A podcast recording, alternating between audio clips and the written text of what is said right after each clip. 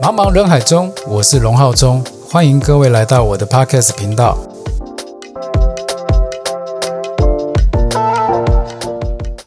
那这个频道呢，呃，我们并没有讲太多的摄影等等的细节，我们讨论的比较多的是在于摄影的心理的层面。这个是一个心理系的频道，因为你如果你会了所有的资源以及设定。可是，往往很多人最大的问题是什么呢？就是他不知道怎么去变化。哦，比如说你今天可能拿到了一个五零焦段的标准人像镜，那在这个方框里面，你该怎么去构图？甚或是说，今天我们没有带镜头，我们可能手边只有一台手机，那你到了一个呃可以拍摄的一个地方，那你懂得要去判断光相以及背景，它如何简化，以及在拍摄人事物的时候。你该怎么拿捏放在方框里面的画面？那我觉得这个部分其实比较偏向心理素质。影像它是一个有趣的宽广领域，就像一个汪洋一样。呃，有的人专攻于人像，有的人专攻于呃空间，那有的人专攻于汽车，有的人专攻于运动。那每个都有不同的属性跟应用的方式。可是呢，全部不脱离的。基本应该是说，对于光影的判断，以及它怎么去利用光影的变化，让我们的影像呢变得有特色以及有趣。可是，如果你希望拍的是有带感情的，或是你想要呈现你自我表达的一个画面的话，那其实这个就很讲心理的层面。我们常说，哈，呃，我们要思考跟其他人不一样。但是在思考不一样之前呢，我们要先去学习前辈们，要学习前辈们去做一样的事。乍听之下，哈，它是有点矛盾的。可是基基础上来说呢，所有的作品想要拍摄有风格，都会先从模仿开始。你可能模仿某一个你所喜欢的或是你欣赏的摄影师，他的构图方式，他的调色风格。以及他拍摄的呃模特的的造型，或者是呃喜欢的姿势，那整体的构图来讲，全部都是从临摹模仿开始。我从事摄影的工作大约是十六年左右。那在这十六年里面呢，我概略是在二零一五年吧，跟台湾索尼合作至今。那边我有开设我的人像的带状课。人像带状课就是意思就是，我有准备四堂课，它是一个一系列的。比如说人像你该怎么筹备，你该怎么拍，它是属于讲座形式。那讲座形式的差异跟一般课程又有什么不同呢？比如说我举一个我印象蛮深刻的例子，之前我在劳动部有一个邀请的讲座，辅导某一家企业。那这个企业呢，它本身去。呃，设定了一个部门，属于算是后台文宣吧。那我要受邀之后呢，去排了一个概率是三十六小时的课程，就是教导他们怎么拍片，怎么样去做脚本的撰写，怎么样做影片的剪辑，怎么样去做分镜，怎么样的去完成一整个影片想要去表达的方式。那当然，这个算是撒一个种子在他们的团体里面。那由里面的团体由母鸡带小鸡的作用传承下去，甚或是说能够把整个部门能够 run down 的很顺利。我这样讲好，可能或许每个人都有人生的一些共同经验，比如说你可能跟家人，或是你心爱，或是你重视的人，你出去在某一个场合里面，然后发生了某个瞬间，你觉得你永远都不想要忘记的画面，甚或是说。呃，很多的亲友或呃同学朋友，或是亲戚朋友，呃，所聚会的一个场合，让你觉得难得，因为下一次大家再出来有这么快乐，或是让你印象深刻的画面，或许是属于比较不容易的，你就想要把那个当下的瞬间拍起来留作纪念。虽然我们人的大脑很聪明。可是呢，老实说，记忆跟回忆吼，往往它不是一个等号。各位应该懂我的意思。所谓的记忆呢，就是说，诶，我们记得所有的事件，甚至细节。可是回忆是什么呢？当我们回已经把这记忆的事情隔了一段时间之后，比如说你跟你的朋友讨论，诶，在两年前、三年前、五年前，时间越久，这个回忆的考据有的时候细节就变得不可考，甚或是会忘记了那一件事情。好，那这个时候就要靠什么呢？诶，靠记录工具，把当下的欢乐或者把当下的氛围给拉回来。好，这个是属于记录的部分。大家都比较能够知道的拍摄情况，就是第一个写真嘛，再来就是婚礼的记录，那再来就是家庭的那种出游的记录照片。好，那再来就是排名也很高的叫做风景照，就很多人也很喜欢把摄影当成是一个舒压的项目。那我为什么特别这样子讲呢？因为你在人生不同的阶段，你会有不同的感受，那不同的感受也就会造成你照片的不同。那如果各位其实不妨可以把你们过往的照片呢调阅出来，看看，哎，三五年前的你跟三五年后的今天，你所拍摄的角度跟对事情的看法是不是有所不同？那如果你有所不同，那我就恭喜你成长了。为什么呢？因为有改变就是一件好事，不论它是变好或变坏。因为变好呢，能够让我们学习更多，变得更好。那变坏是什么呢？可以给我们警惕，让我们能够及时导正，走回应该要有成长的轨道。哦，那讲到这里就必须要讲，其实我是一个非常非常过分乐观的人。哦，过分乐观的意思就是常常会把吃苦当成吃补了。那因为其实要讲的东西还蛮多，能分享的东西也多。那所以在这第一次的 Podcast 频道，我们就稍微做一下，呃，我的一个简单的成长自我介绍，以及呃，我为什么创立这个频道。那当然，其实讲比较多的就是什么？为什么我说我不讲摄影物理的部分，我讲的比较心理系？是因为其实在物理的部分，隔空抓药是很困难的。像我在呃。今年，因为我原本 Instagram 哦那个里面朋友的介绍，就是说：“哎，你很想要回馈乡里嘛？那你为什么不尝试去那个社区大学教课看看？”因为我过往我就说我所接触的人员都是对于呃摄影的基础概念都有一定的程度，所以说他们才来上我的讲座。可是这边会有一个误区啊，什么意思呢？每个人对于基本功的定义以及了解，其实是不尽相同的。那有的人他是知道，可是知道他只知道数字，也就是数据。像很多人假设你们去外拍，就会有得到一个经验。某些拍摄场合呢，呃，外拍单位就会给你一个数据，你设定完之后呢，就直接拍模特，可能没有太多的时间去讲解太详细。久而久之，你就把这些设定跟数据当成是一个准则，当成是一个拍摄的。呃，圣旨，好，OK。可是事实上呢，在一个光学的物理物理的情况之下，你可以利用光圈去创造不同的景深以及对焦范围的深浅，去达到你想表达的部分。那当然，你也可以利用快门的凝结，去凝结出你想要的静止的瞬间，或是带有动感的画面。在这部分来讲呢，我以前讲座讲的都是属于心理层面，或者是哎，我如何修图后置。那其实这边所有的基础点都在于，其实你的基本功大概都要扎实在一个程度上，那你来上这样的讲座意义性会比较大。那所以我去呃社区大学最大最大的收获是什么呢？就是说，呃我在那边才知道哦，原来大家的基本功的差距是可以差到非常大的。什么意思呢？里面呃，像我今年这个班级里面就有两位大哥呢，他们很喜欢拍风景跟鸟哦，甚至一一开头就问我说：“诶，哪个镜头好或不好？”哦，那一听就知道可能玩相机蛮长一段时间了。那另外可能又有大姐会问我说：“诶，老师，那我应该买什么样的相机比较适合我？那你有没有推荐的品牌以及规格？”那再就是说我我就说嘛，其实，在购添购设备这件事呢，还蛮讲呃经济基础的，因为你的预算永远决定了你会有什么样的设备。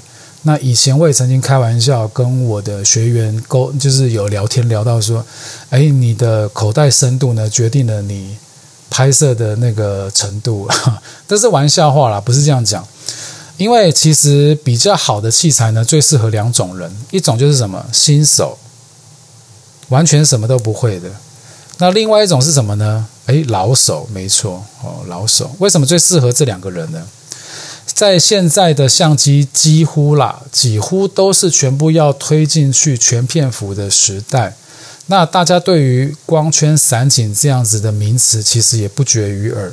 那新手因为你没有太多的基本基础，所以你可能用一个傻瓜模式按了下去，里面的色彩饱和、锐利以及景深，就让你惊呼说：“哇，我这项投资真的很值得！”我突然觉得我像摄影师一样很会拍照了。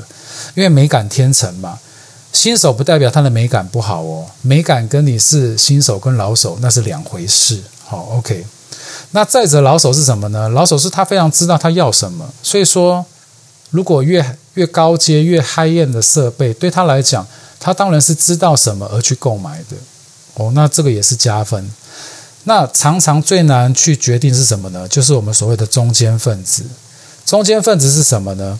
其实他的基本基础只学了局部，但是他并不知道。好，OK。那每次的拍摄呢，它比较随波逐流，也就是人带你拍什么，你去参加什么样不同的外拍团或是课程，你都去上。可是上完你始终没有一个扎实的重心感。好，因为可能你会寻寻找找、寻寻觅觅，然后自我潜修。那就蛮妙的是，在我港都社大其中一个学员，我们就有聊天聊到说。哦，日本的空气感该怎么去拍摄？我说哦，日式空气感。那像这种风格呢，都是我们呃创作者给予它的一个代名词或是形容词。这个在每一个时代都有不同的流行，但是我都会建议他们说：你们先去能够拍摄出一个正常照片，曝光正常，构图让人看了舒服，然后你知道你的焦段是。什么数字？然后你是为了什么而拍？然后你为了什么结果而去拍摄？没有达到你的期望，所谓的颜色调整都先不要，因为一个正常曝光的照片以及正常构图的照片，你想要怎么调色都没有关系。而且颜色的流行，它会依照每一个时期的不同，它就会有所改变。我不会说用“退流行”这三个字形容它，可是基本上来讲，它比较像是潮流。比如今年流行什么色，那一年流行什么色，哦，它是会调整修图的方式也是一样。好，OK，那大家有个概念就好。那所以我比较想在，比如说在我的频道所经营的是比较偏心理、心理呃素质这一块。其实，在摄影这个行业啊，在应该讲在台湾呐，你只要是做所谓的艺术创作。好，不管是哪个类别，其实都是辛苦的，因为我们自己都知道，连我自己都知道，我们在跟国外的行业来比，我们的认证跟我们的价格，其实就跟国外是差一大截的。比如说，我们可能一样的精力去拍一件商品，可是国外的报价可能是两三倍以上，而台湾呢，就始终比较稍微低阶一点点。不是说呃，台湾的人非常不重视所谓的制裁啦、原创，而是因为。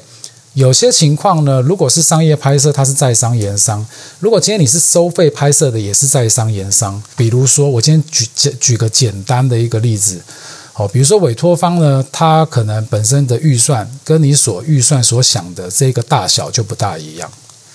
那它的这个大小呢，是在取决于他对于你这个摄影费用的认知以及结果，还有他们能够负担的这个范围去考量。那摄影师考量的这个成本是什么呢？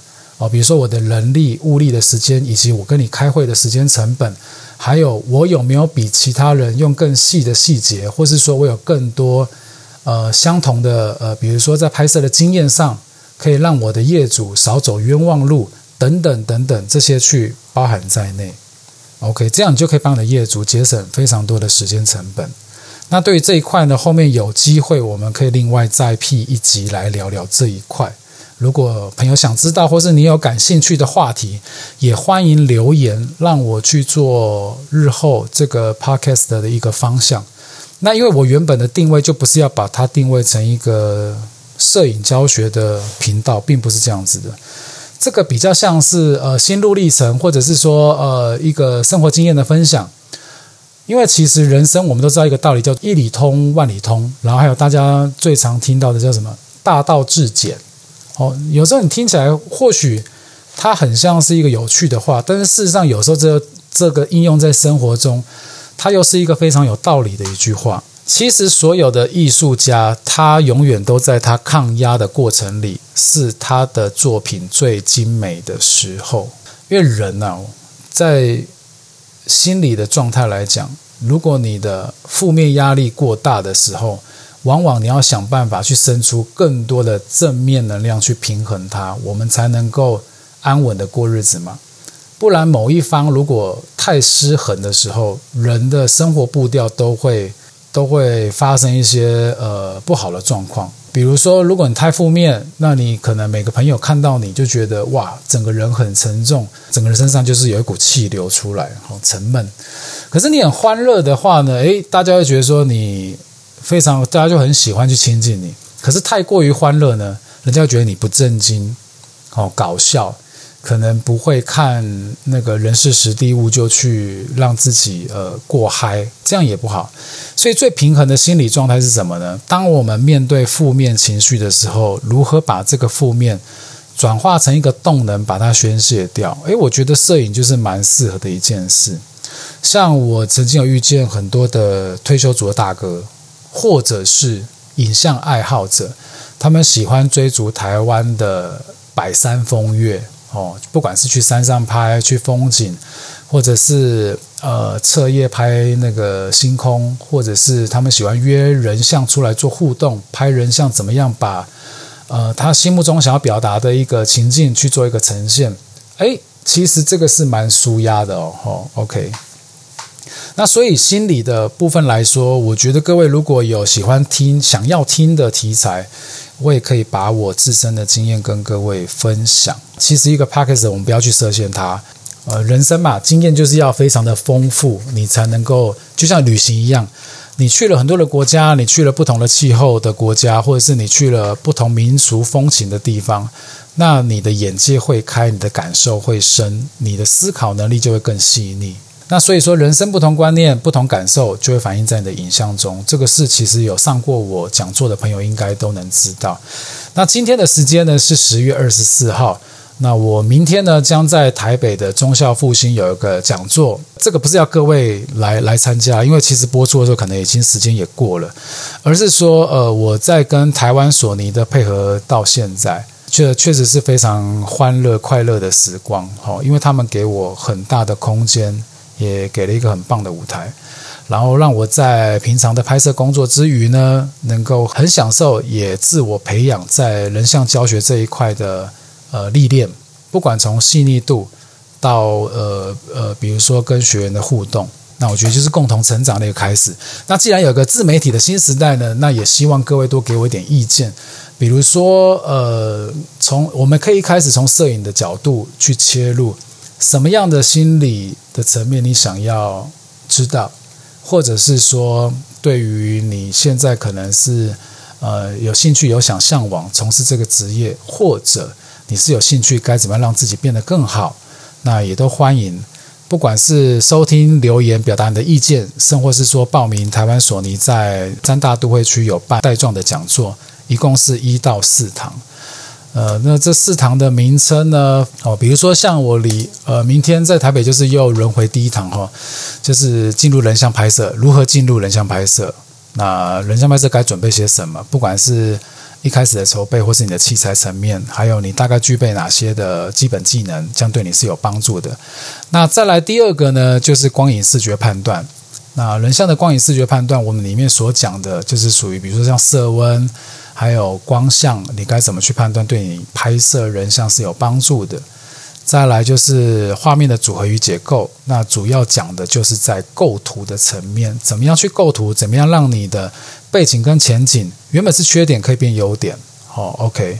那在第四个就是人像风格的建立，人像风格建立，也就是说你如何从一个临摹、哦模仿，到呃自己本身能够带出自己想要做的风格，知道自己在拍什么。哦，那我觉得这也是蛮重要的。各位其实不管有很多的老朋友跟新朋友，呃，一开始呢有上过我的课，但是我都知道我有一个习惯，就是同样的课程名称，我的内容每次准备都不一样。好，只是所谓的不一样，是指说它里面会有一些微调啦，当然，那包含图库啦，以及里面一些看法。当然，我们人是会一直不断的前进跟进步。那我对于我的课程也是如此要求。那各位想报名有兴趣，就欢迎请下那个台湾索尼 Sony 的教育官网。那你是其他品牌的人，可不可以报名呢？当然可以，你可以打电话到他们的门市柜台。像我在北中南呢，是在呃台北就是中校搜狗哦，中校复兴的那个搜狗百货楼上的旗舰店。台中的话呢，也在星光三月楼上的旗舰店。那高雄的话呢，是汉神巨蛋。地下室一楼的旗舰店，那各位都可以打去柜台做询问。那不管你是哪一个品牌呢，其实都欢迎你来报名参加。只是说，如果你有 Sony 的相机或设备，你有利用他们的产品序号。在他们的官网上注册的话，就可以去他们的教育官网，呃，留下你需要电子报的部分。上面有蛮多的丰富的课程，可以供大家去选择。还有去呃，比如说，哎，哪些课程你去选择之后，然后去体验，而且重点价格真的非常实惠，因为他在做这个部分是是呃不求不怕赔本嘛，应该这样讲对。哦，对他们就是蛮教在于教育。呃，不要说教育，就是说怎么样把他们的产品能够用的淋漓尽致这一块，他们非常的用心，那也是很值得推荐的一个相机品牌。那我本身之前呢是有用过 Canon，像哈苏啦、佩斯啦这些数位机背有使用过，可是大中还是在于现在的属于。这样子的高阶消费型电子相机是居多的。那第一集的部分呢，期待每一个人的反应，希望你喜欢，并且给我一些批评跟指教。